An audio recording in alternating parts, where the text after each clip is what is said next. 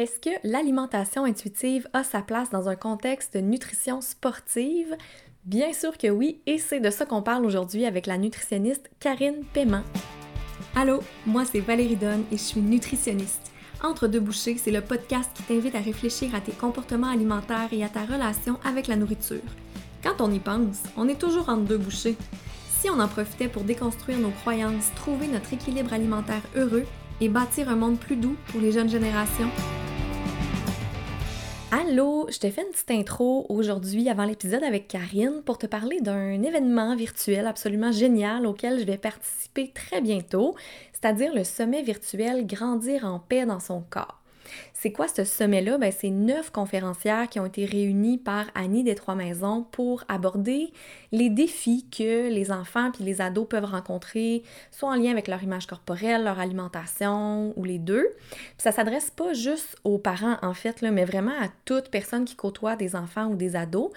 De mon côté, je vais présenter la conférence Au-delà des nutriments, cultiver une relation saine avec la nourriture chez nos jeunes sportifs.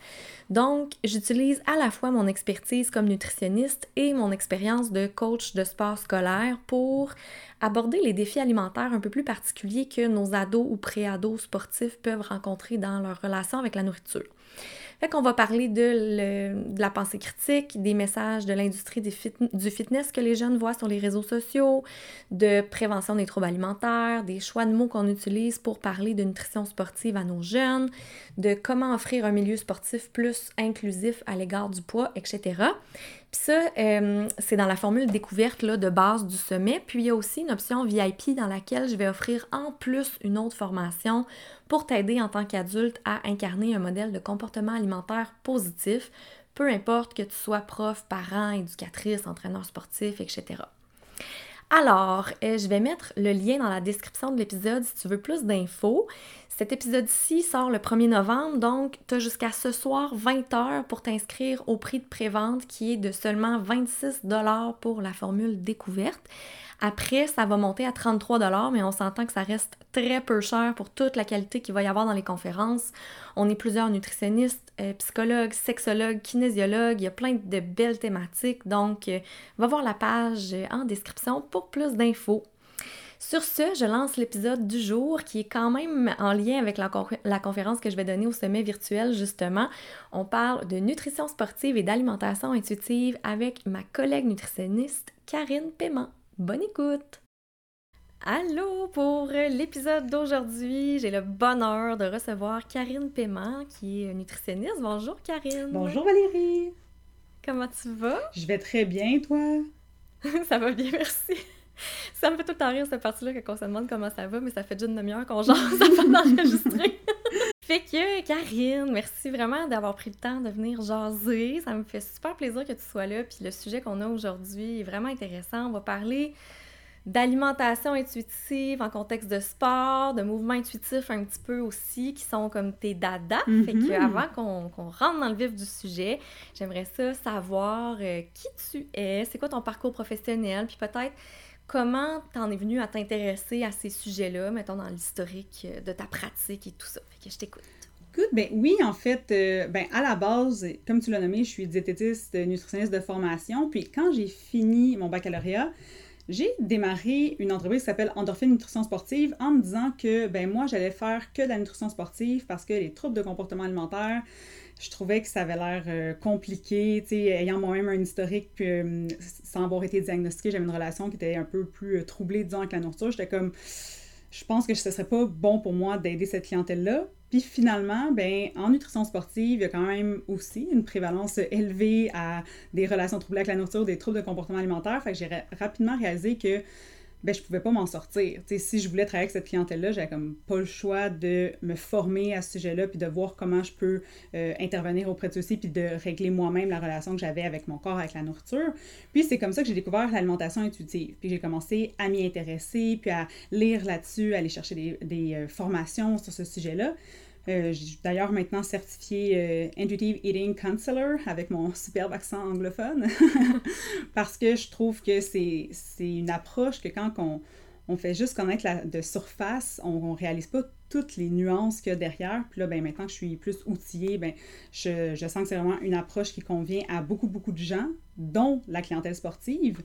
Puis, euh, si je continue sur qu'est-ce qui m'a amené encore davantage vers l'alimentation intuitive, bien, c'est d'abord, ben, pour moi, ça a été aidant, mais aussi le fait que euh, en lisant le livre Intuitive Eating de euh, Evelyn Triboli puis Elise Reach, je voyais qu'il y avait beaucoup de littérature scientifique, je trouvais ça intéressant de savoir que c'est pas juste une approche basée sur euh, l'expérience de deux cliniciennes qui disaient que ce serait une bonne idée de faire ça. C'est vraiment, il y a des données probantes sur ce sujet-là, mais c'est des lectures qui sont quand même un petit peu plus lourdes des fois pour euh, certains, mm. certaines personnes. Puis ça m'a amené à vouloir écrire un livre qui est comme plus euh, pratico-pratique avec mon amie et collègue Geneviève Nadeau.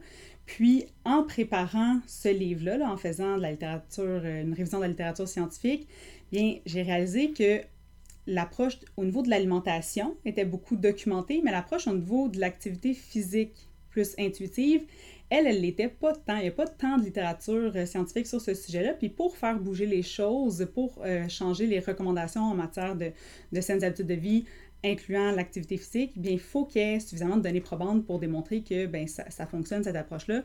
Puis c'est ça qui m'a mené à vouloir faire euh, un doctorat. Donc, en ce moment, je suis nutritionniste avec euh, Endorphine Nutrition Sportive avec une équipe. Notre équipe s'est jointe à Nutri Sans Chichi qui, eux, travaillent au niveau de l'image corporelle depuis encore plus d'années qu'Endorphine. Puis en même temps, je fais un doctorat. Fait que une, une petite vie occupée. Quand même, merci de, prendre le temps d'être là, hein, parce que ça doit pas être évident la gestion d'horaire. pas toujours, mais pour des projets comme ça, je pense que c'est vraiment euh, ce genre de choses que ça me fait plaisir de prendre du temps à faire parce que c'est pas du travail. Tu sais, j'ai l'impression que c'est venir jaser avec une amie de sujets passionnants. Donc pour moi, c'est tant qu'on le planifie un peu d'avance, c'est tout le temps un plaisir pour moi. Ah, super. Moi aussi, c'est quelque chose que j'aime beaucoup dans le podcast, d'avoir l'aspect faire des connexions aussi avec nos collègues qu'on voit sur les réseaux sociaux, parce que nous aussi, là, mm-hmm. on se connaît de nom, puis un peu sur les réseaux sociaux, ça fait quand même un petit bout de temps, mais de vraiment prendre le temps de jaser, tu sais, mm-hmm. quand on est comme quasiment d'un bout à l'autre du Québec, c'est quand même vraiment nice. Puis là, tu as parlé de ton livre un petit peu, là, qui s'appelle, euh, ben, de ton livre, votre livre, à toi Geneviève, je vais pas oublier Geneviève, qui s'appelle Manger et bouger intuitivement. Il est sorti l'année passée ou au début 2023, je me souviens euh, Au début 2022, en mars 2022 exactement. Oh mon dieu, ok. Ça fait comme un an et demi, ouais. je pensais pas que ça faisait si longtemps que ça. Puis euh, je, trouve qu'il est quand même, il est quand même fait effectivement d'une façon euh, pas, pas, trop lourde, comme tu mm-hmm. mentionnais. Beaucoup de notions qui sont illustrées. Euh, dans des tableaux ou avec des visuels qui rendent la chose, en tout cas pour les personnes comme moi, qui rendent la chose plus digeste, puis d'avoir le, l'image, des fois, ça permet de mieux comprendre les liens. C'est, c'est quelque chose justement que vous mm-hmm. vouliez... Euh, oui, définitivement. On voulait, en fait, en pratiquant du côté de, du privé, moi, ma pratique, elle est en clinique privée, mais je sais que c'est pas pour tout le monde accessible d'avoir un suivi en pratique privée. C'est pas tout le monde non plus qui a accès à une nutritionniste ou un nutritionniste ou un kinésiologue ou même un psychologue au public. Tu sais, des fois, il y a des listes d'attente qui sont interminables. Puis je sais qu'au privé, même si tu as des assurances, c'est quand même pas donné, surtout dans une approche intuitive. C'est rare quand une rencontre, euh, on règle la relation que les gens ont avec la nourriture. Ça prend un suivi de, de quelques rendez-vous. Donc, je me disais, si au moins un livre qui est beaucoup moins dispendieux qu'un suivi en nutrition ou qui est carrément gratuit si on va à la bibliothèque de, notre ville. Mais c'est au moins ça, ça peut aider les gens avec non seulement des visuels qui sont plus accessibles que des fois des lectures qui sont un plus lourdes, mais aussi avec des exercices puis des, recettes à chaque chapitre pour le, mettre en pratique. Parce que c'est bien beau la théorie, mais comment qu'on fait finalement pour manger plus intuitivement, pour bouger plus intuitivement, ben, c'est un petit peu ça le, le pourquoi du livre, puis le comment on l'a réfléchi Geneviève et moi. Oui, c'est vrai, les exercices pratiques aussi, c'est quelque chose de vraiment super, mais en même temps, c'est pas, pas des exercices non plus trop lourds. C'est quelque mm-hmm. chose que je trouve qui a l'air accessible. Vous avez même des recettes, le fun aussi, qui mettent l'accent sur le plaisir de manger, tout ça.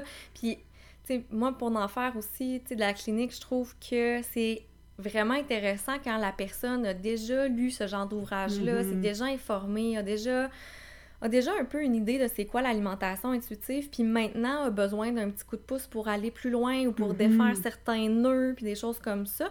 Je trouve ça quand même intéressant aussi quand les clients qui clients clientes qui viennent me voir ont déjà une certaine base. On les accompagne aussi s'ils veulent débuter, mais quand Mhm. ils débutent, on va souvent les rediriger vers des choses comme ça aussi pour compléter le suivi en, en nutrition, puis euh, parce que souvent, on répète un peu les mêmes choses, je veux, veux pas, aussi en Mhm. consultation. Fait que quand ils ont déjà la- accès à la théorie, une, quelque chose de qualité, puis des réflexions qu'ils peuvent faire à la maison, c'est comme synergique avec la consultation, là. Ouais, définitivement. Mm. Fait que je trouve ça vraiment bien. Fait que bravo pour votre livre. Fait qu'aujourd'hui, merci. on va aller vraiment comme un peu dans un sujet qui est très connexe à Mhm. votre livre, Euh, parler de, de nutrition sportive. Puis tantôt, tu as déjà euh, mentionné que euh, chez les sportifs, il y a quand même pas mal de relations troublées avec la nourriture. Ça serait quoi les facteurs de risque qu'il y a? Ben oui, de base, d'avoir une, une relation difficile avec la nourriture, mais encore plus chez les personnes sportives.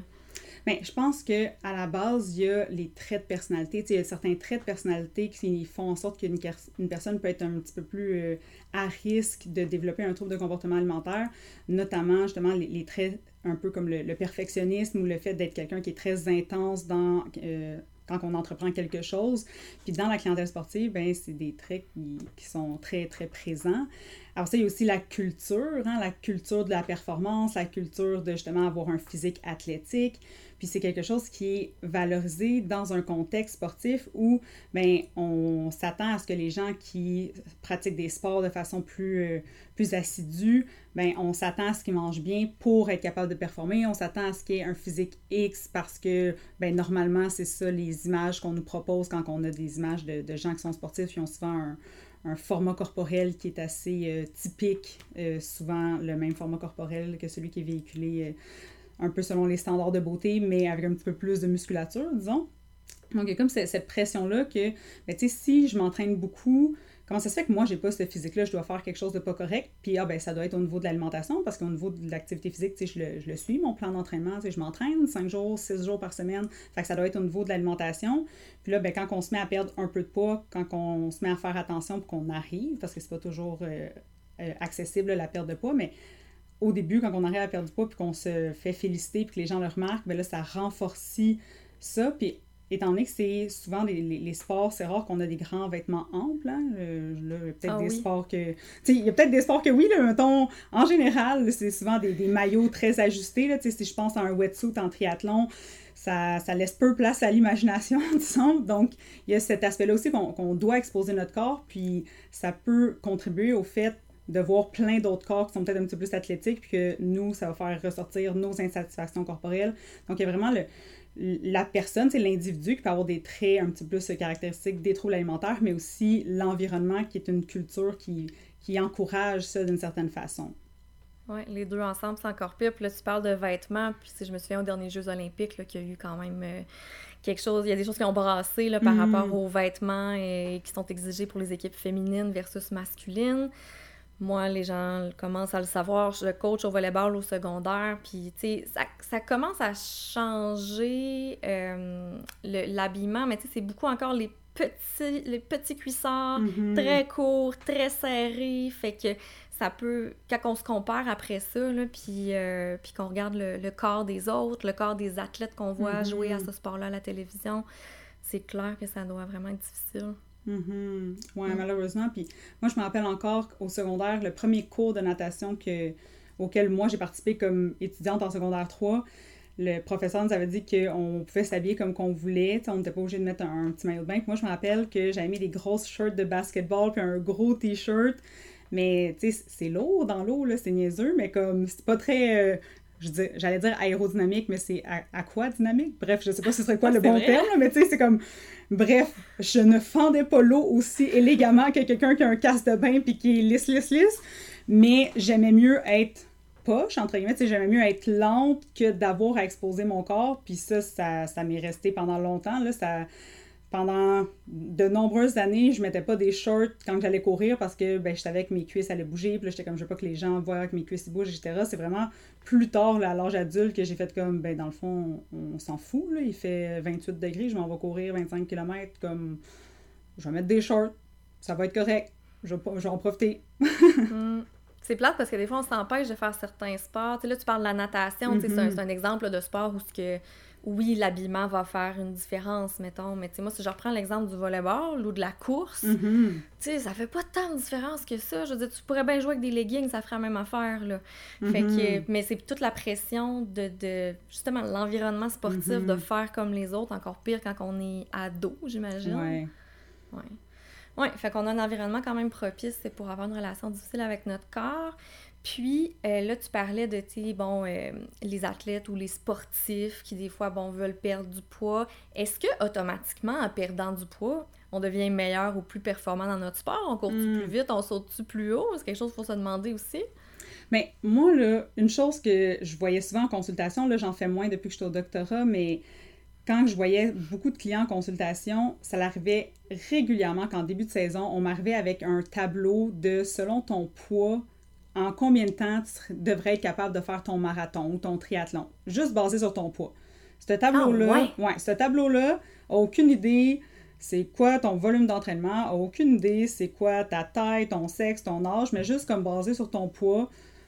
Puis là, c'est vraiment comme, il y a un axe, c'est le poids, un axe, c'est euh, la distance, puis au, euh, Ben, à la jonction entre les deux, ouais, c'était la, la Puis là, à chaque fois, j'étais surprise de comment qu'on peut arriver à ces chiffres-là, parce que je peux comprendre qu'un objet inerte, plus il est lourd, plus il est difficile à déplacer.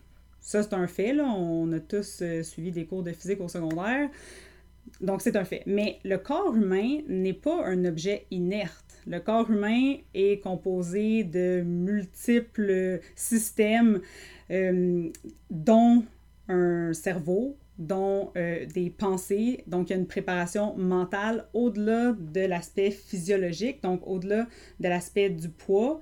Bien, oui, j'ai une masse à déplacer, mais il y a aussi l'aspect de est-ce que j'ai l'énergie pour déplacer cette masse-là, puis est-ce que j'ai le- l'espace mental pour performer, parce que si je suis dans la restriction pour maintenir un poids qui est plus bas, bien, non seulement je peux ne pas avoir l'énergie pour me déplacer, mais je peux aussi ne pas avoir les, les capacités mentales, c'est la concentration pour faire les mouvements tels qu'attendus. Je peux aussi ne pas avoir un état nutritionnel qui est optimal. Donc, il y a l'aspect énergie, mais il y a aussi les autres éléments dans notre nutrition. On peut penser à la carence en fer qui est très présente euh, chez les sportifs.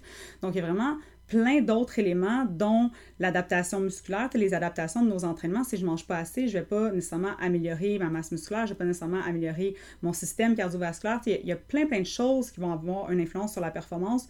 Donc, oui, si euh, on parle d'un sport où il y a une composante, disons, de saut ou de déplacement, oui, le poids a un impact sur la performance, mais c'est vraiment pas le seul qui a un impact. Donc, d'avoir un tableau qui se base juste sur le poids, pour moi, ça fait pas de sens encore euh, à ce jour. Puis que les gens aient intégré que le poids était le seul facteur qui va faire une différence sur leur performance, c'est vraiment comme une simplification éhontée de la culture des diètes qui nous mène à croire à ça. Parce que ça peut avoir un impact, mais ça peut aussi avoir un impact inverse d'essayer de perdre du poids à tout prix alors qu'on est peut-être déjà à notre poids naturel ou on est peut-être déjà en bas de notre poids naturel, puis on continue de se battre contre celui-ci.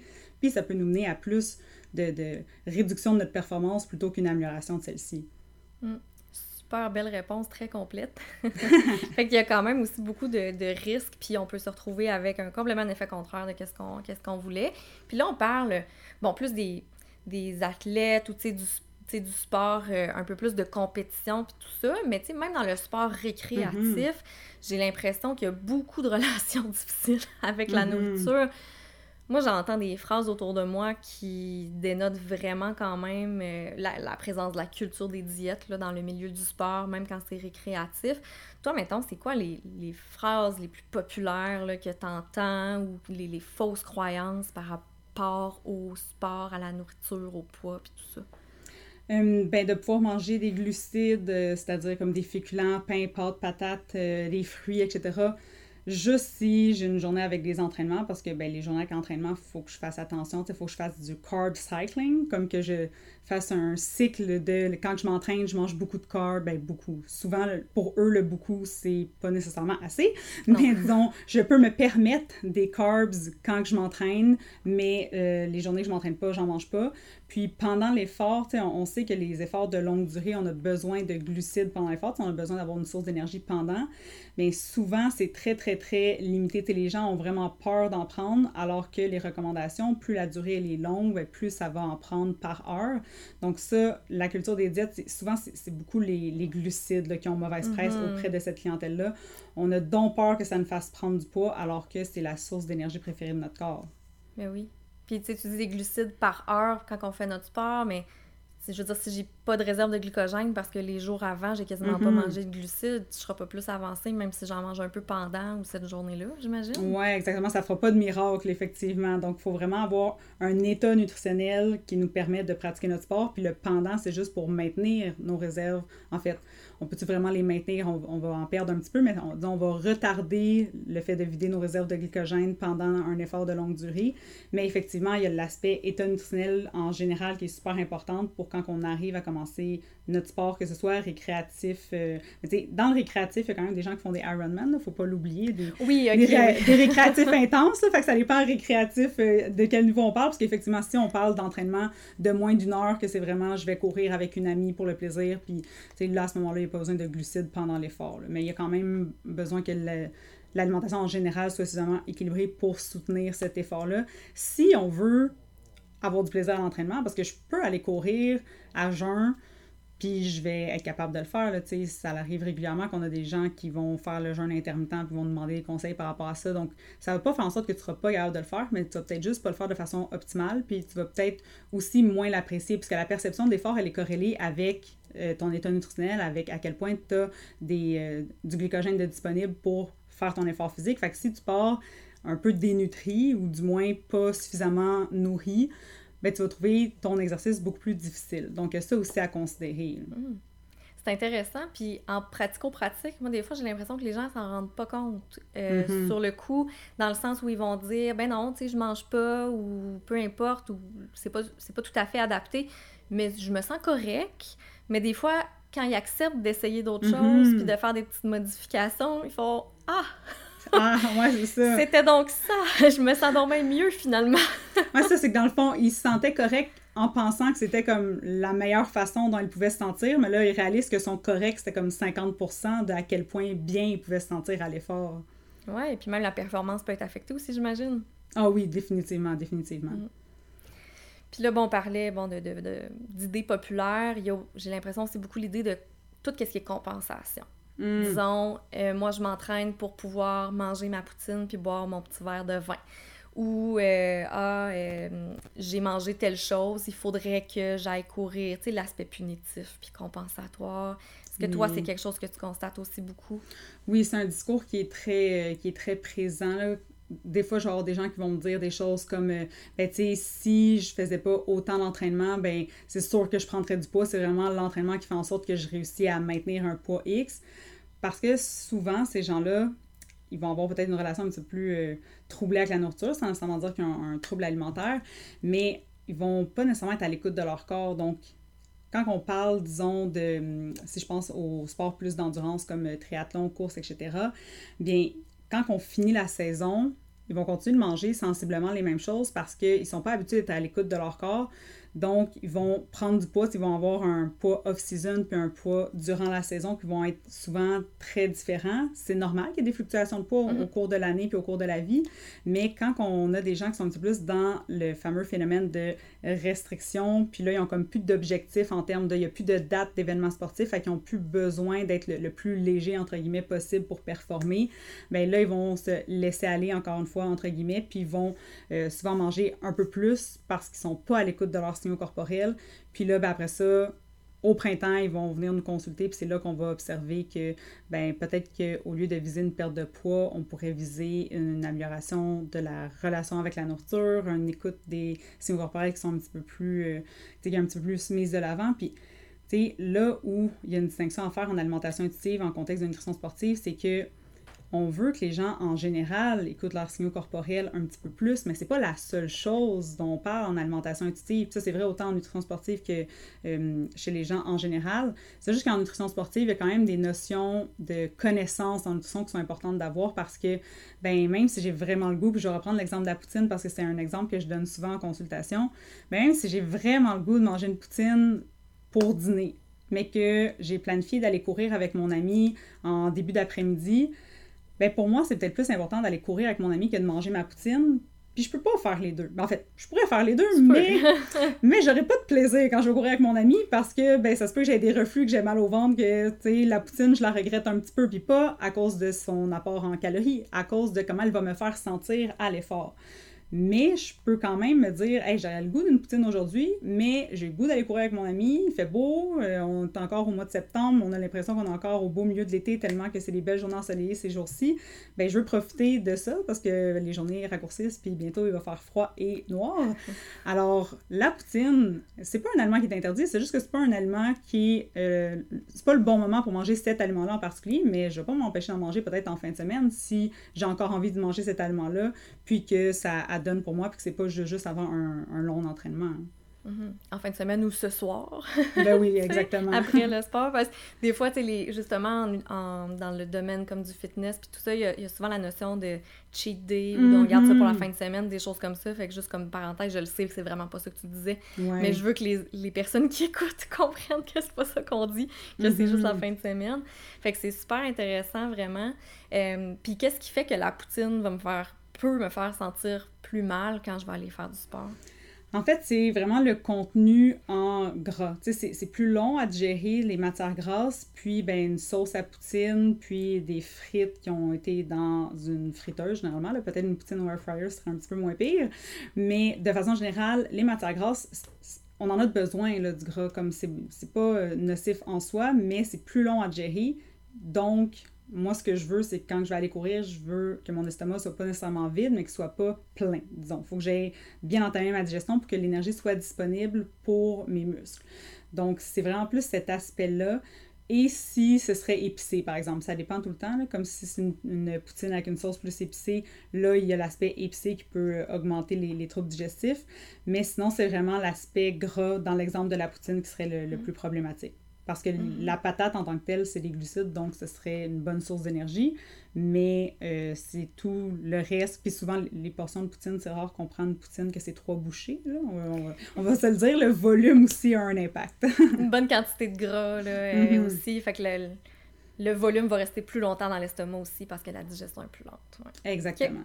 puis tu parlais de euh, signaux de faim tantôt, puis tu as mentionné que c'était pas la seule chose qu'on doit prendre en considération, évidemment. Puis on, pourra parler un petit peu tantôt aussi là, de, de, plus quoi regarder au niveau des valeurs nutritives, quelle importance ça a et tout. Mais par rapport aux signaux de, de faim, quelque chose que j'entends souvent, c'est Ouais, mais j'ai pas faim. Hmm. Soit, oui, ça peut être tout de suite après, après le sport parce qu'on sait qu'il peut quand même avoir un, un impact là, à ce niveau-là, mais même des fois de façon générale, pendant un tournoi, par exemple, avec l'équipe que j'entraîne, euh, j'ai pas faim. Fait que je mhm. mangerai pas. Puis là, je donne l'exemple, c'est des jeunes, mais les adultes aussi, là, c'est quand même mhm. très répandu. Pourquoi je mangerais quand j'ai pas faim? Fait que dis-moi, Karine, pourquoi quelqu'un qui fait du sport devrait peut-être manger en l'absence de faim? Bien, en fait, c'est que le sport, surtout quand c'est une activité qui est faite à une intensité qui est élevée, bien, ça a un effet qu'on appelle anorexigène. Donc, ça coupe l'appétit. Puis pourquoi? Bien, parce que physiologiquement, quand je fais de l'activité physique, le corps humain était fait pour faire de l'activité physique pour fuir probablement un danger. Donc, si on se remet dans le contexte euh, biologique, je ne devrais pas avoir le goût d'arrêter manger si je suis en train de fuir un mammouth ou fuir un danger. Mais là, la réalité, c'est que maintenant, on fait de l'activité physique pour le plaisir, pour se dépasser, pour être en santé. On, on, le fait pour des raisons autres que de fuir un danger. Donc, il n'y a pas de raison qu'on n'ait pas envie de manger par la suite, mais physiologiquement, biologiquement, on est conditionné pour ça. Puis, c'est pas la fin du monde si on n'a pas faim après un effort physique puis qu'on attend pour manger plus tard, si mon volume d'entraînement est plus bas. sais, si j'ai pas un autre entraînement dans les prochaines 24 heures, c'est pas la fin du monde d'attendre d'avoir faim pour manger.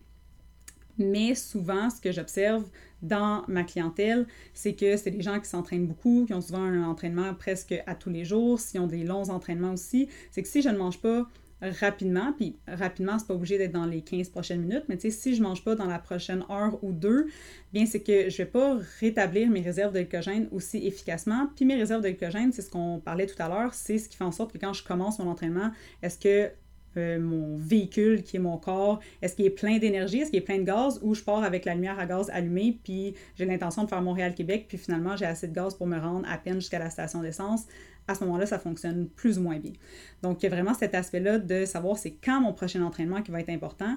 Puis si jamais j'ai effectivement un prochain entraînement dans les prochaines 24 heures, bien là, à ce moment-là, même si j'ai pas faim, je peux quand même réfléchir à des choses qui passeraient mieux. Puis c'est là où l'approche intuitive, elle n'est pas juste basée sur ce que j'ai envie là, là, maintenant, mais aussi sur connaître mes préférences alimentaires, puis connaître qu'est-ce qui pour moi passerait mieux à un certain moment souvent, là, pour euh, donner des conseils plus concrets, souvent, ça va être les trucs plus euh, acidulés, puis qui vont être souvent plus liquides. Fait que, des compotes de pommes, des, des, smoothies. Des fois, ça peut être des bartons aussi, mais quand tu as moins faim, des fois, après un entraînement, tu peux avoir l'impression que c'est plus pâté en bouche, que tu vas peut-être avoir moins envie de ça. Des fois, ça va être des trucs un petit peu plus salés, comme des craquelins. Donc, c'est vraiment de voir, parce que chaque personne est différente, donc c'est de voir, moi, finalement, après un effort physique intense, qu'est-ce qui passe le mieux, qu'est-ce que je peux manger, juste des fois pour m'ouvrir l'appétit, puis finalement, un petit peu plus tard, l'appétit va revenir, puis je vais pouvoir manger sans, euh, sans me poser de questions. Mais c'est vraiment de voir est-ce que j'ai un autre entraînement bientôt ou pas qui va dicter s'il faut que je me force, entre guillemets, à manger quelque chose ou si je suis capable d'attendre. Mm. Fait que la fin pratique ou la fin rationnelle Exactement. rentre en ligne de compte là-dedans. Puis c'est important aussi de, de, mentionner, je pense que si on est dans la restriction de façon chronique, ça se peut que nos signaux de faim, on les sente très peu ou que ça soit mm-hmm. beaucoup moins fiable. Fait que la fin pratique prend tout son sens aussi là, euh, dans le rétablissement de ça. Oui, définitivement. Mm. Mm. Fait que tant qu'à être dans quel choix alimentaire je peux faire, et que justement la question que je parlais tantôt, tu sais, en tant que, personne sportive, c'est quoi la place des valeurs nutritives? C'est souvent en alimentation intuitive, là, il y a comme des fausses croyances qu'on mm-hmm. pense pas à la valeur nutritive. C'est pas ça du tout, mais quelle place ça peut avoir dans nos choix alimentaires en tant que sportif, à part ceux que tu as déjà nommés jusqu'à maintenant? Bien, je pense qu'il y a l'aspect, si on, réfléchit à la fameuse pyramide en nutrition sportive, là, si on, se met en contexte, c'est qu'en nutrition sportive, il y a comme trois grandes étapes. Il y a l'alimentation générale, c'est avoir une de saines habitudes de vie en général, sans tomber dans l'excès, mais d'avoir une alimentation qui répond à nos besoins pour avoir un état nutritionnel optimal. Après ça, deuxième étape de la pyramide, c'est l'alimentation autour des entraînements, fait avoir des choix alimentaires qui me permettent de soutenir mon effort puis de bien récupérer. Puis la pointe de l'iceberg, c'est les fameux suppléments dont on parlera peut-être un petit peu plus tard. Mais pour s'assurer de combler la base de notre pyramide, c'est d'avoir des aliments qui sont issus d'une variété de groupes d'aliments qui sont idéalement un petit peu plus cuisinés maison, qui vont répondre à notre fameuse assiette équilibrée, mais sans que ce soit ça à tous les jours, puis absolument la moitié de l'assiette en ci, en ça, etc. Comme on veut avoir une alimentation qui est généralement équilibrée, donc on va aller s'assurer que la personne consomme suffisamment d'énergie, d'abord et avant tout, parce que souvent c'est ça la problématique qu'on voit chez les sportifs, c'est qu'ils ne mangent pas assez au total. Puis une fois qu'on s'assure que la personne mange suffisamment, ben là, c'est de voir est-ce que euh, la personne, elle nous consulte parce qu'elle est souvent fatiguée, elle a des, justement des symptômes qui peuvent ressembler à de l'anémie, donc une carence en fer. Donc là, on va aller regarder est-ce que la personne mange suffisamment de sources de fer, parce que des fois, ça peut être euh, des apports en fer qui sont insuffisants, comme des fois aussi, ça peut prendre de la supplémentation. Des fois, on ne peut pas tout le temps tout régler avec l'alimentation. Donc, il va avoir ça. Il va avoir euh, l'hydratation, parce qu'on n'y pense pas, mais des fois, nos, nos jeunes et nos moins jeunes vont boire pendant l'effort, mais vont pas beaucoup boire le restant de la journée, alors que l'hydratation, c'est vraiment quelque chose qui a un gros effet sur euh, comment on se sent à l'effort, puis comment on est capable justement de faire circuler tous ces fameux nutriments-là dans notre corps. Donc, il va y avoir ça aussi à considérer. Puis, euh, sinon, qu'est-ce qu'on a d'autre à considérer que je n'ai pas déjà nommé? L'énergie, le fer, les différents macronutriments selon le timing avec euh, l'entraînement. Fait que, plus on est loin du début de notre entraînement, plus on peut manger justement sans nécessairement se poser plein de questions, mais plus on se rapproche de l'effort, plus on veut des aliments qui sont faciles à digérer, donc principalement composés de nos fameux glucides, donc des fruits, des barres des muffins qui n'ont pas trop de, noix dedans, euh, idéalement. Puis le après, ce qu'on va vouloir regarder, c'est que la personne va consommer encore une fois des glucides pour refaire les réserves de glycogène, mais aussi des sources de protéines qui vont nous aider à réparer nos muscles. Donc là, tout ça, ça rentre dans l'alimentation intuitive dans la mesure où on le fait avec une intention bienveillante envers notre corps. On le fait parce qu'on veut prendre soin de notre corps et nous aider à être capable de reproduire euh, un entraînement dans les prochaines 24 heures ou dans les prochaines 48 heures selon la planification qu'on a de, nos entraînements. Mais il y a l'aspect qu'on veut quand même respecter nos préférences alimentaires. Tu si je me force autant à prendre un shake de protéines après mon entraînement puis que je trouve que ça goûte la craie, ben c'est pas très intuitif. Même si je réponds à mes besoins en protéines, puis qu'avec ça, je rajoute une source de glucides, parce qu'il y a souvent cette erreur-là qu'on voit chez les sportifs qui prennent juste un shake de protéines, mais pas de glucides. Mais c'est sûr que c'est moins, euh, c'est moins intuitif, c'est moins aligné avec le, plaisir de s'alimenter autour de l'entraînement. Oui. Puis on pense bien faire souvent, mais ça vient des fausses croyances ou nous manque de connaissances. Fait que. Mm-hmm. Puis, euh, ouais, mais on peut, on peut en parler de tout aussi, qu'est-ce qui, qu'est-ce qui est supplément, là. Tu sais, les suppléments de protéines, c'est, protéines, c'est peut-être, je vois ça à part, là, quand même, dans le sens où, euh, oui, ça peut, ça peut être pratique, malgré que c'est pas la seule façon d'aller chercher nos protéines, mm-hmm. évidemment, là. Mais euh, tout ce qui est catégorie, justement, supplément, mettons, tu sais, moi, je me fais souvent chez les jeunes, dans des conférences, mm-hmm. dans les écoles, je me fais souvent parler de la créatine. Puis je me fais souvent parler de, de ben, c'est un peu toutes les, espèces de types de suppléments qui se vendent, les BCA, les ci, les ça. C'est quoi, dans quelle mesure ça peut être pertinent, puis chez qui ça peut être pertinent, ces suppléments-là?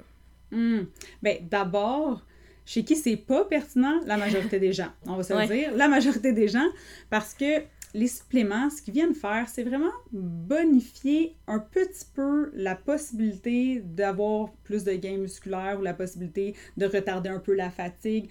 Donc tout ça, si mon entraînement n'est pas optimisé, si je mange un peu n'importe quoi, si j'ai une routine de sommeil qui fait en sorte que je dors 4 heures par nuit, puis que j'ai une mauvaise gestion de mon stress, puis que ma préparation mentale avant mon, événement sportif ou ma compétition, tu sais, si tout ça, c'est pas optimisé, quand bien même je prendrais de la créatine ou euh, de la caféine ou peu importe, ben, peut-être que ça va améliorer un mini peu ma performance, mais ça n'aura jamais autant d'impact que de mettre une base solide pour soutenir ma performance sportive. Donc, pour la majorité des gens, il y a un travail à faire sur les éléments que j'ai nommés. Donc, euh, toutes les habitudes de vie en général. Une fois que ça, c'est déjà pas mal peaufiné, puis tu sais, la perfection n'existe pas. donc, euh, moi aussi, ça m'arrive de dormir 4 heures par nuit une fois de temps en temps avec l'horaire chargé dont j'ai parlé au début. Ça m'arrive.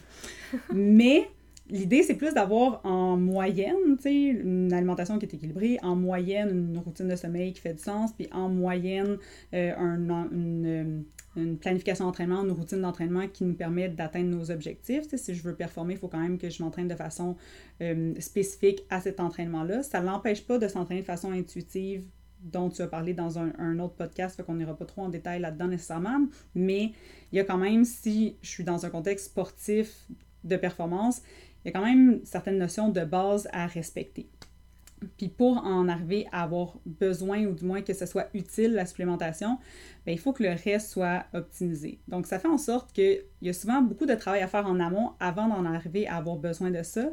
Puis une fois qu'on arrive puis qu'on est rendu à utiliser ça, il faut l'utiliser de la bonne façon parce que ça se peut, si on reprend l'exemple des, des shakes de protéines, mais si je mange déjà assez de protéines, de rajouter un shake, même si c'est démontré là, que les, protéines, ça fait partie du peu de suppléments qui sont démontrés comme étant efficaces, parce que c'est pas parce que c'est en vente que c'est nécessairement des suppléments qui fonctionnent.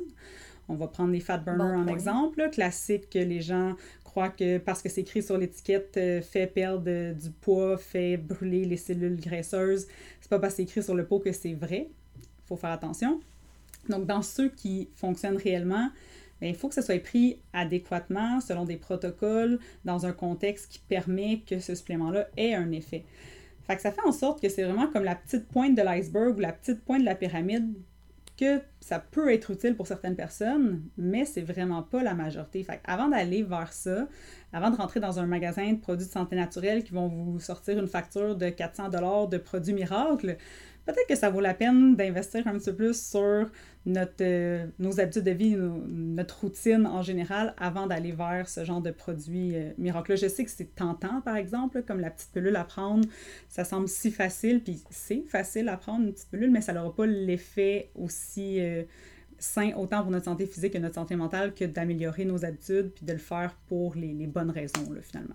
Mm-hmm. Puis j'ai envie d'ajouter encore plus chez les jeunes, là, tu sais, mm faut, faut, prendre le temps de mettre les bases, là, puis euh, avant de penser à prendre des suppléments, mais il y a tellement de marketing, comme tu dis, c'est tellement comme mm-hmm. vendeur la façon que c'est présenté. finalement, premièrement, ça coûte cher pour rien, puis deuxièmement, si on le prend pas comme il faut, non seulement ça sera pas efficace, mais j'imagine qu'il peut y avoir certains risques si on en prend trop de, de mm-hmm. certains de ces suppléments-là.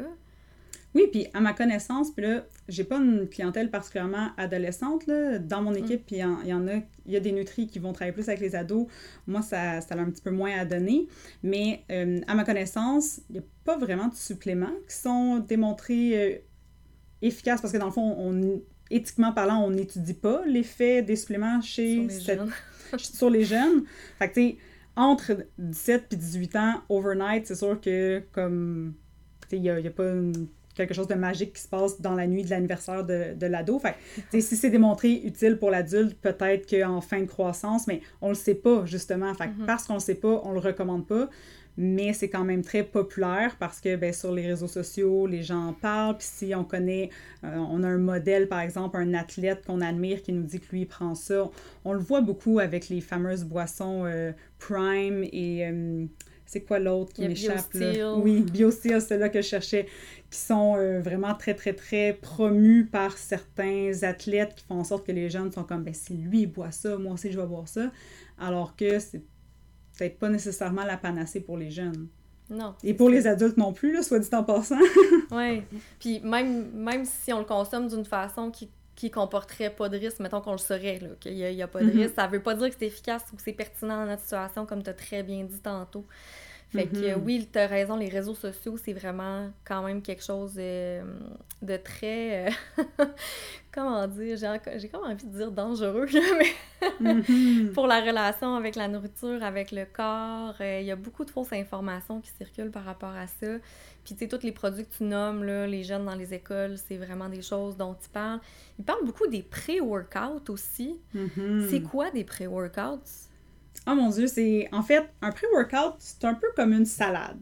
Il y en a plein de sortes, puis on sait jamais vraiment ce qu'il y a dedans.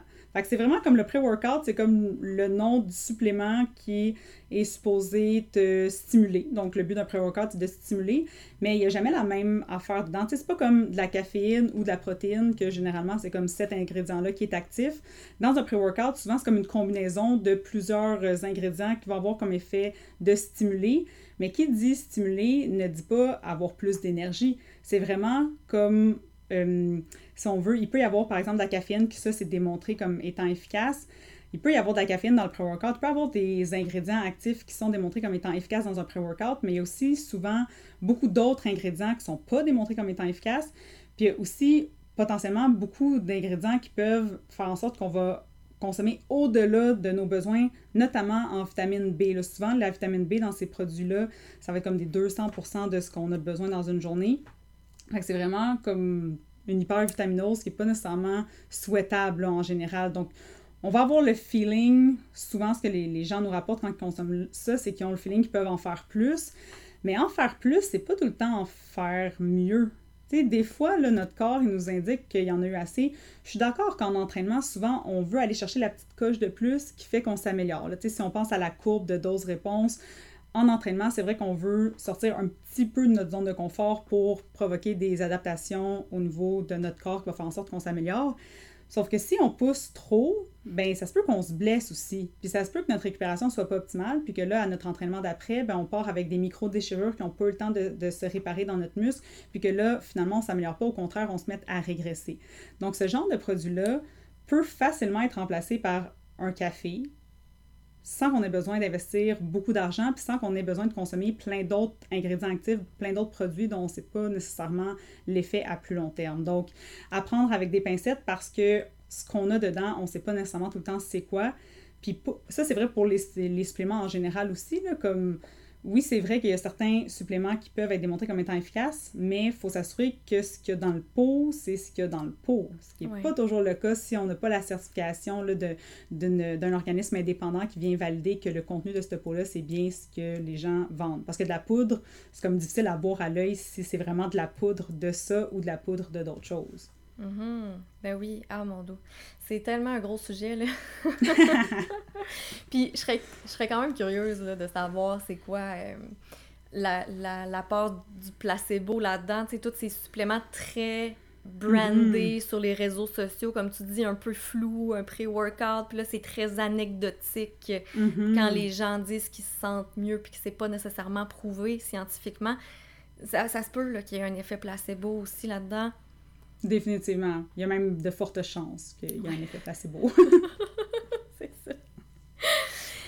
Puis, euh, quand on parle de nutrition sportive, euh, souvent on va parler de, planification alimentaire. Hein, mm-hmm. et, puis, j'aimerais ça, peut-être si tu peux nous expliquer rapidement, c'est quoi la différence entre cette planification alimentaire-là versus tout ce qui est plan alimentaire, comme mm-hmm. plus pour la perte de poids. On, on, parlait tantôt que c'est important de garder de la flexibilité, du mm-hmm. plaisir.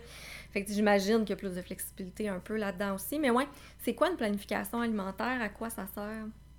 Oui, bien en fait, c'est que souvent quand on parle en, en nutrition sportive, c'est souvent des gens qui ont beaucoup d'entraînement dans leur horaire.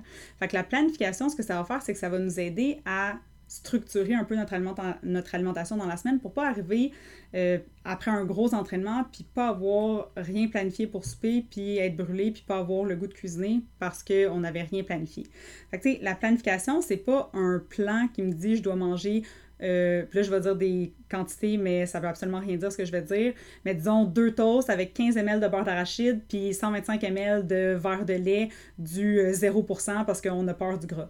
Tu sais, c'est vraiment tout sauf quelque chose d'aussi précis que ça, parce que des fois, je peux avoir des gens qui ont déjà eu des plans alimentaires par des coachs de gym par le passé, puis ça a l'air de ça, les, les plans. C'est rare qu'il y ait du pain, c'était un mauvais exemple. Souvent, ça va ah, plus être genre du, de la dinde hachée pour déjeuner. Là. J'avoue. Mais ça, c'est, autre chose. Mais la planification, c'est surtout d'aider les gens à se structurer dans leur alimentation, au même titre que souvent, il va y avoir une certaine planification de leur semaine par rapport à l'entraînement. ils vont regarder quand est-ce que j'ai le temps de m'entraîner, quand est-ce que j'ai le temps de faire ma longue sortie, quand est-ce que j'ai le temps de, de rentrer mes intervalles, etc. Mais c'est planifier un petit peu aussi quel genre de repas je vais avoir pour soutenir justement ces entraînements-là. Puis les journées justement que, disons que j'ai, je fais partie d'un club de triathlon, puis que les mardis, c'est notre euh, training, euh, tout le monde ensemble, je sais que je vais finir plus tard, donc je vais manger plus tard. Mais c'est d'avoir planifié que je vais avoir quelque chose de prêt à manger rendu chez moi. Donc il y a l'aspect pratico-pratique de la planification, d'être un petit peu plus euh, organisé pour pas se retrouver au dépourvu devant un frigo qui est vide. Puis après ça, ben, il y a l'aspect autour de l'entraînement. Donc, de planifier en fonction de mes efforts, qu'est-ce que je vais avoir comme collation avant, qu'est-ce que je peux laisser dans mon, sac de gym qui va être pratique autant avant qu'après. Fait c'est vraiment plus de, de l'éducation d'une certaine façon pour que la personne soit capable de prendre des choix qui vont répondre à ses besoins à elle au, au, au fur et à mesure de sa semaine en fonction de, des entraînements.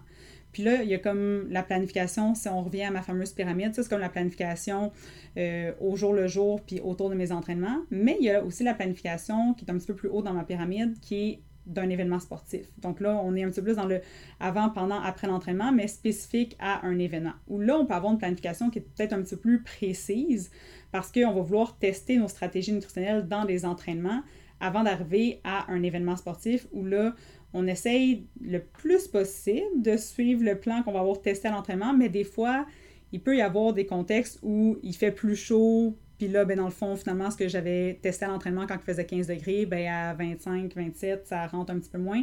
Donc, il peut y avoir des adaptations à faire le jour J, mais le plus possible, plus on va avoir fait de tests à l'effort dans les entraînements, plus on va savoir qu'est-ce qui fonctionne bien pour nous, puis plus on va être capable de l'adapter facilement sans faire des trop gros changements pour respecter notre taux de sudation, par exemple, puis nos besoins en électrolytes, en liquide et en glucides pendant un effort de plus longue durée.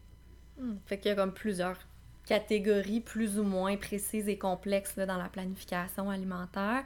Puis quand on mhm. parle plus, peut-être si les personnes qui écoutent veulent avoir un peu plus des exemples de... Peut-être pas pour le haut niveau, pour les événements comme tels, parce que ça, je pense que c'est quelque chose qui peut être travaillé avec une nutritionniste qui est, qui est experte là, en nutrition sportive. Mais mettons, euh, tu as parlé tantôt si j'ai mon club de course, bon, mm-hmm. fait comment cette journée-là, je vais adapter les proportions de mon assiette, disons, pour essayer que ça soit un petit peu plus optimal pour, euh, ma course? Oui, bien, visuellement, un, un outil qu'on aime bien utiliser en consultation, puis que je pense qui est quand même assez parlant, c'est que Normalement, on a la fameuse assiette équilibrée, là, comme moitié fruits légumes, corps euh, protéines, corps produits céréaliers. Bien, ce qui doit prendre plus de place les journées que j'ai plus d'entraînement, c'est mes fameux féculents. C'est sûr que les gens ont peur d'augmenter, donc je veux avoir plus de glucides dans mon alimentation les journées que je m'entraîne parce que j'ai besoin d'un petit peu plus d'énergie pour soutenir mon effort. Donc, visuellement, sans avoir à faire de calculs euh, compliqué parce qu'on n'aime pas ça de toute façon, calculer, il y a tellement de marge d'erreur dans ce genre de calcul-là qu'on ne veut pas aller vers ça. Mais on peut juste se dire que j'ai besoin d'un peu plus de glucides, donc j'essaie de planifier dans ma semaine peut-être mes repas de pâtes, par exemple, ou mes repas où j'aurai une plus grande quantité de riz. Donc je vais essayer de les mettre les journées que je m'entraîne parce que ça va venir répondre à un besoin nutritionnel. Mais les journées que je m'entraîne pas, c'est ça l'erreur que je vois souvent, les journées que je m'entraîne pas, j'en ai besoin aussi c'est pas de l'enlever les journées que je m'entraîne pas puis d'en mettre les journées que je m'entraîne. C'est juste que j'en ai peut-être besoin d'un peu plus les journées que je m'entraîne. C'est surtout ça la, distinction à faire. Hum, la proportion va changer, mais chaque composante de l'assiette reste vraiment nécessaire. Oui. oui. Ouais, puis j'imagine aussi que là, c'est peut-être une parenthèse un petit peu plus nichée, là, mais euh, il y a certains types de sports, je pense aux sports euh, qui sont vraiment en, puissance, là, par exemple l'haltérophilie, puis tout ça, mm-hmm. où on va j'imagine, utiliser différentes filières énergétiques, puis que là, ça, les adaptations nutritionnelles ne seront pas nécessairement tout à fait les mêmes? Mm-hmm. C'est sûr que moi, je me spécialise beaucoup en nutrition sportive pour les sports d'endurance. Dans mon équipe, il va y avoir des gens qui vont euh, accompagner différents types de sports. Mais dans les faits, quand je, je, pense que je me remets en contexte de quel substrat énergétique on utilise selon le type d'effort, bien, en endurance, on va être capable d'utiliser une certaine proportion de notre gras. Puis souvent, les gens pensent que ça va être le gras sous-cutané, fait que le, petit bourrelet. Perdre mais du gras, Exactement. Tu la fameuse catégorie perte du gras sur un tapis roulant dans un gym, là, ça, c'est le classique que j'ai déjà moi-même utilisé. Puis j'étais comme, OK, je vais... Mais non, c'est que dans le fond, tu vas avoir une plus grande proportion de gras que tu vas utiliser, mais c'est le gras intramusculaire. Tu sais, c'est comme c'est pas le gros cutané, bref. Fait que les sports qui sont plus d'endurance, généralement, tu as une proportion plus grande de gras que tu vas utiliser, mais ça va jamais être 100% du gras. Comme tu vas tout le temps avoir besoin de glucides quand même, puis c'est les glucides qui sont les plus faciles à utiliser, qui vont être les plus euh, efficaces à utiliser. Mais plus tu vas dans un sport qui est de courte durée et qui est intense, plus tu vas entrer dans une filière qu'on va dire qui est anaérobique, puis ça, ça va être que des glucides. Parce que le gras, pour utiliser une molécule de gras pour dans le fond, pour l'oxyder, ça prend de l'oxygène. Donc, si je fais de l'haltérophilie puis que c'est un mouvement très brusque, très rapide, je n'ai pas le temps de brûler de gras pour faire ça. C'est vraiment mon glycogène, fait que mes glucides intramusculaires qui me permettent de faire ça. Donc, il faut que je m'assure que mes réserves de glycogène soient à leur meilleur pour être capable de déployer cet effort-là. Puis là, je me trompe peut-être parce que ça fait longtemps là, euh, que, que j'ai suivi ma, ma, formation. Puis moi aussi, je parle plus à justement des jeunes qui font des sports plus d'endurance, mais il me semble que justement, c'est peut-être dans ces cas-là que la, là que la créate peut être un petit peu plus euh, mhm. pertinente? Oui, effectivement, dans le fond, c'est que ta, ta, créatine, ça va t'aider à faire de l'hypertrophie musculaire. Donc, tu vas avoir besoin des plus gros muscles pour des sports qui sont plus de puissance versus quand tu fais des sports plus d'endurance, tu as des muscles plus, euh, plus endurants. Fait que c'est pas le même type de fibre mhm. musculaire. C'est surtout que tu veux pas faire tant de l'hypertrophie musculaire parce que tu vas être plus lourd. Puis là, je sais que tantôt, on a dit que c'était pas que le poids qui avait un impact sur la performance, mais quand même, tu veux des muscles qui te permettent de pousser, mais tu n'as pas besoin des muscles à. C'est comme des, des, muscles de vraiment gros volume, disons, pour être capable de faire de l'endurance. Tu vas être capable de maintenir un certain, une certaine puissance sur une plus longue durée plutôt que d'avoir des muscles qui sont parfois plus puissants mais qui sont moins endurants. Mm-hmm parenthèse pour démontrer encore une fois que c'est important de faire affaire avec des professionnels qualifiés dans le domaine, parce que même à l'intérieur de la nutrition sportive, il y a des mm-hmm. spécialités, puis il y a des, il y a des petites choses qui sont plus... Euh, ben, des expertises qu'on est capable d'aller mm-hmm. développer d'un professionnel à l'autre. Fait que c'est comme quasiment une surspécialité en nutrition Mhm. rendue là. Fait que euh, allez consulter, gang, si vous avez des besoins. Et puis, tantôt, bon, t'as parlé de euh, faire les tests là, euh, pendant nos entraînements, de qu'est-ce qu'on va consommer dans notre événement et Mhm. tout ça. Puis ça m'a fait penser euh, aux troubles digestifs. Parce Mhm. que je pense que cet enjeu-là aussi, dans les sports d'endurance, qui est quand même important, qui est aussi une des raisons pourquoi on veut pas avoir de la nouveauté dans nos événements sportifs. Mhm. Peux-tu m'en parler un petit peu de, de comment les, les troubles digestifs sont, sont gérés dans ces contextes-là? Oui, ben, ce qu'il faut savoir, c'est que, dans le fond, quand on fait un effort physique, le pourquoi qu'on a plus tendance à avoir des troubles digestifs, c'est que quand je fais un effort physique, je demande à mon corps d'envoyer mon sang dans mes muscles. Donc, au lieu d'être autour de mon tube digestif puis de faire en sorte que je vais avoir une digestion qui a un rythme X, ben, mon sang y est redirigé, puis ma digestion est comme un petit peu arrêtée, est un petit peu au ralenti. Puis ça fait en sorte que, ben, au lieu que le bolus euh, alimentaire, au lieu qu'il évolue puis qu'il aille faire son travail, mais il reste comme pogné en chemin, si on veut. Puis on va avoir une certaine perméabilité au niveau de nos cellules euh, intestinales qui va faire en sorte que ben, des aliments que d'habitude je tolère super bien, bien à ce moment-là, ils vont comme plus facilement rentrer dans mon, mon corps alors qu'ils ne sont pas nécessairement prêts à rentrer. Ils n'ont pas été suffisamment digérés, donc la molécule est une petite affaire trop grosse, puis elle va comme essayer de s'insérer parce que mon, mes cellules sont plus perméables, donc laisse passer les petits trucs. Puis ça fait en sorte qu'on peut avoir des symptômes digestifs avec des aliments que normalement n'ont aucun effet. Donc ça, c'est la première chose. Donc c'est d'une part de voir si c'est certains types d'aliments qui vont avoir un effet sur ma digestion ou pas, mais aussi la rapidité à laquelle tous et chacun on digère. Donc, on a tous euh, une tolérance individuelle qui va varier. Donc, selon ce que j'ai mangé, ben, ça se peut que moi, je mange ça et que toi, tu manges la même chose, mais que toi, tu puisses aller courir dans 15 minutes puis que moi, j'ai des reflux à aller courir parce que j'ai pas fini de digérer. Donc, il y a vraiment l'aspect individuel parce que même si c'est des recommandations plus générales, comme je le disais un petit peu plus tôt, plus on se rapproche de l'entraînement, plus on veut principalement des glucides à l'effort.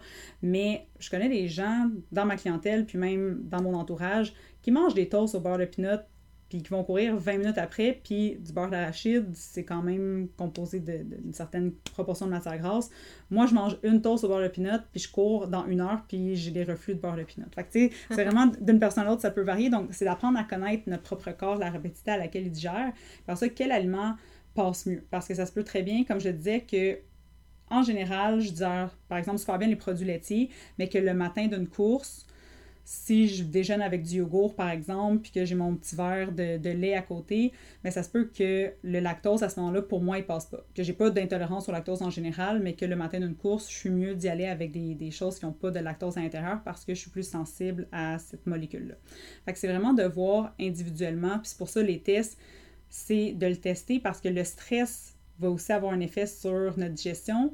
Puis le stress le jour d'un entraînement versus le jour d'un événement sportif, il n'est pas le même. Fait que si ça passe déjà pas, si ça passe déjà pas à l'entraînement, puis que tu rajoutes le facteur stress, puis tu sais, stress, c'est pas tout le temps négatif, là, ça peut être, je suis super excitée d'aller faire mon premier demi-marathon, puis je suis donc excitée, j'ai hâte, il y a plein de monde autour de moi, je vais avoir une médaille à la ligne d'arrivée, euh, mon chum m'attend au kilomètre 15, puis il va me prendre en photo, puis ça va être le fun. Comme la fébrilité, qui est quand même une source de physiologique qui peut être euh, du stress, qui peut faire en sorte que mon, mon tube digestif est un petit peu plus fragile. Donc, d'où l'importance de faire des tests à, l'entraînement le plus possible dans un contexte qui ressemble à mon événement. Donc, si c'est le matin, je m'entraîne le matin, versus si c'est une course de nuit, par exemple, ben, je vais vouloir faire mes, tester mes stratégies plus de nuit. Mais il faut vraiment, le, tester, c'est vraiment ça la, clé du succès dans ce contexte-là. Mmh, c'est full intéressant. Puis j'avais eu la question euh, justement de, de, personnes qui écoutent euh, le podcast, là, de, qu'est-ce qu'on fait, comment on fait pour faire nos choix alimentaires si, mettons, on a un syndrome de l'intestin irritable, par mmh. exemple. Fait que ce que je comprends, c'est que tes symptômes peuvent être encore pires pendant ton mmh. événement. D'autant, donc, c'est d'autant plus important d'avoir appris à connaître son corps, avoir appris à connaître son syndrome de l'intestin irritable, Mm-hmm. puis de faire des tests en entraînement suite à ça pour essayer de se préparer le mieux qu'on peut. Ouais, puis il y a aussi un aspect entraînement de la digestion aussi. Comme c'est sûr que si on sait qu'on ne tolère pas certains aliments, on va pas nécessairement s'entraîner avec ces aliments-là. Mais des fois, je vais avoir des gens qui vont me dire Ah, oh, moi, je peux vraiment pas boire quand que je cours parce qu'il n'y a rien qui rentre, mm. ou je peux vraiment pas manger pendant que je cours parce qu'il n'y a rien qui rentre. Ah, ça se pratique. Mais ça se pratique. Il y, a, il y, a, une façon de progresser graduellement pour amener jusqu'à au moins atteindre un état qui fait en sorte que si je suis capable de consommer à ce rythme-là, je suis capable de faire mon événement sportif sans me déshydrater ou sans frapper un mur. Donc, il y a l'aspect aussi, c'est pas parce que là, là, maintenant, je suis pas capable de manger ou de boire une certaine quantité que c'est impossible d'y arriver. Au même titre qu'on entraîne nos muscles, on peut entraîner notre tube digestif. Hmm, super intéressant. Fait qu'il y a quand même une petite partie de. Tu parlais de sortir de sa zone de confort aussi tantôt, puis mm-hmm. justement quand on est en alimentation intuitive ou en mouvement intuitif, une, autre croyance euh, qu'on peut avoir, c'est que on sort pas de notre zone de confort, on y va mm. juste selon la pure intuition pour ne pas faire d'effort. Puis, mm-hmm. fait dans quelle mesure est-ce que l'effort, l'inconfort, sortir de sa zone euh, de confort, dans quelle mesure ça s'inscrit dans une pratique euh, d'activité physique dans laquelle on veut quand même s'améliorer? Mais je pense que la première question à se poser, c'est c'est quoi l'intention qu'il y a derrière? Mm-hmm. Si je veux souffrir dans mon entraînement ou si je veux être très restrictive dans mon alimentation. No, pain, no gain, le classique. Donc, si mon intention, c'est ça parce que je veux contrôler mon corps, parce que j'aime pas mon corps, parce que je veux me punir, parce que j'ai mangé telle affaire, fait qu'il faudrait que je souffre pour brûler les calories de tel aliment que j'ai mangé. Donc, tu sais, si l'intention, elle est restrictive, elle est malveillante envers soi, là, ça rentre un peu moins bien dans l'alimentation intuitive ou dans l'activité physique ou le mouvement intuitif. Mais si la raison pour laquelle je veux fournir un effort puis vivre de l'inconfort, c'est parce que cet effort-là ou cet inconfort-là m'amène du bien-être par la suite, m'amène de la fierté, m'amène un état de bien-être parce que je sécrète de l'endorphine, de la sérotonine, puis que l'effort physique va m'avoir mené à un état plus positif par la suite. Mais c'est vraiment, c'est l'intention qu'il faut questionner du pourquoi je veux mettre cet effort-là. Puis si c'est quelque chose qui est bienveillant, qui est positif, puis que je mets en place les, les stratégies qui me permettent que ce soit quelque chose qui est durable, que je suis capable de répéter, puis que c'est pas je fais un effort, puis après ça je suis brûlée, puis je fais rien de la fin de semaine parce que j'ai couru samedi matin, puis qu'après ça j'ai plus d'énergie pour profiter du reste de ma vie, parce que tu sais, oui, l'activité physique c'est plaisant, puis ça me fait plaisir, mais si en échange de pouvoir aller courir le samedi matin, ben là, j'ai plus d'énergie pour passer du temps avec mon chum, j'ai plus d'énergie pour jouer euh, avec les enfants, j'ai plus d'énergie pour faire mon ménage, puis ma maison, c'est un bordel. Tu sais, ça se peut que ça ait un impact sur ma qualité de vie autre que juste l'activité physique. Fait c'est vraiment de voir est-ce que cet effort-là me permet de profiter de l'activité physique puis d'avoir des bénéfices associés à ça? Puis est-ce que ça a un impact sur le reste de ma vie? Puis alors ça, chaque personne décide. Tu sais, comme moi, le ménage, c'est pas ma principale priorité. C'est pas mon top 1. C'est sûr que, tu sais, comme je fais mon ménage, je dis pas que chez moi, c'est tout le temps, tout le temps le bordel, mais mettons, s'il fait beau, comme aujourd'hui,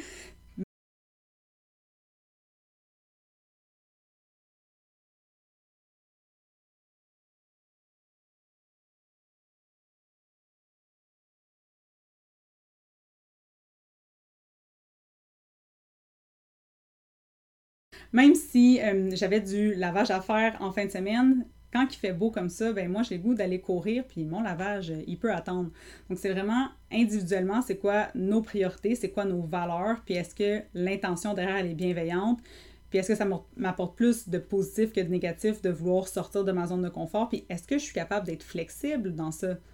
oui, il y a des moments de la vie où c'est réaliste de vouloir sortir de notre zone de confort, de vouloir se donner des défis sportifs, mais il y a des moments de la vie où c'est les moins. sais, moi, fut un temps que je courais des marathons, puis là, ben, depuis que je suis au cycle supérieur, ben, ça demande un certain volume d'entraînement à courir un marathon. Je pourrais pas courir un marathon. Euh, là, maintenant, je fais beaucoup plus des plus courtes distances parce que c'est ça qui est accessible pour moi dans mon horaire. Puis j'ai autant de plaisir à courir un 3 km et demi avec mon ami en jasant que j'avais à courir avec une autre de mes amies un 25 km le dimanche matin parce qu'on se préparait pour le marathon ensemble. Il y a vraiment l'aspect social pour moi qui est important dans l'entraînement. Puis c'est ça qu'il faut voir aussi. C'est pourquoi qu'on s'entraîne. Qu'est-ce que ça nous apporte concrètement? Moi, c'est avec mon horaire chargé, c'est de combiner le social puis euh, le sport. Ça me permet de combiner les deux. Puis qu'est-ce qui est réaliste pour moi en ce moment? C'est des demi-heures, 45 minutes puis ça me permet pas de courir des 25 km parce que je suis pas si rapide que ça. En 45 minutes, c'est très difficile. oui. Fait que c'est s'assurer que c'est pas trop cher payé, mm-hmm. d'être quand même capable de voir les inconvénients que ça apporte, s'assurer que ça nuise pas à notre fonctionnement, puis qu'on ait quand même des sphères de vie équilibrées, puis qu'on puisse répondre à tous nos, tous nos besoins. Pas juste mm-hmm. notre besoin de dépassement non plus. Exactement. Mm. Ah oui, c'est vraiment bien dit. Est-ce que tu aurais peut-être un, mot de la fin avant qu'on termine? Y a-t-il un message en particulier que tu aimerais que les, gens retiennent?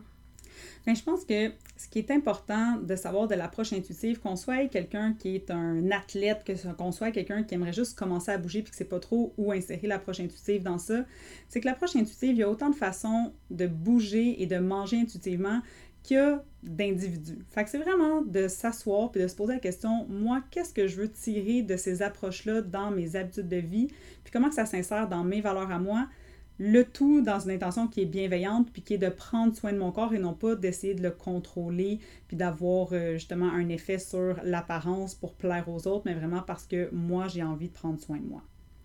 J'adore. Si les gens veulent entendre plus de belles, euh, de belles phrases comme ça, de beaux messages de ta part, où est-ce qu'ils peuvent te suivre? Où est-ce qu'ils peuvent suivre euh, Endorphine Nutrition? Dans le fond, bien, Endorphine Nutrition, on a un Facebook, donc Endorphine Nutrition Sportive, Instagram qui est Endorphine Nutrition. C'était trop long rajouter le sportif, fait qu'on a coupé le sportif, c'est juste Endorphine Nutrition.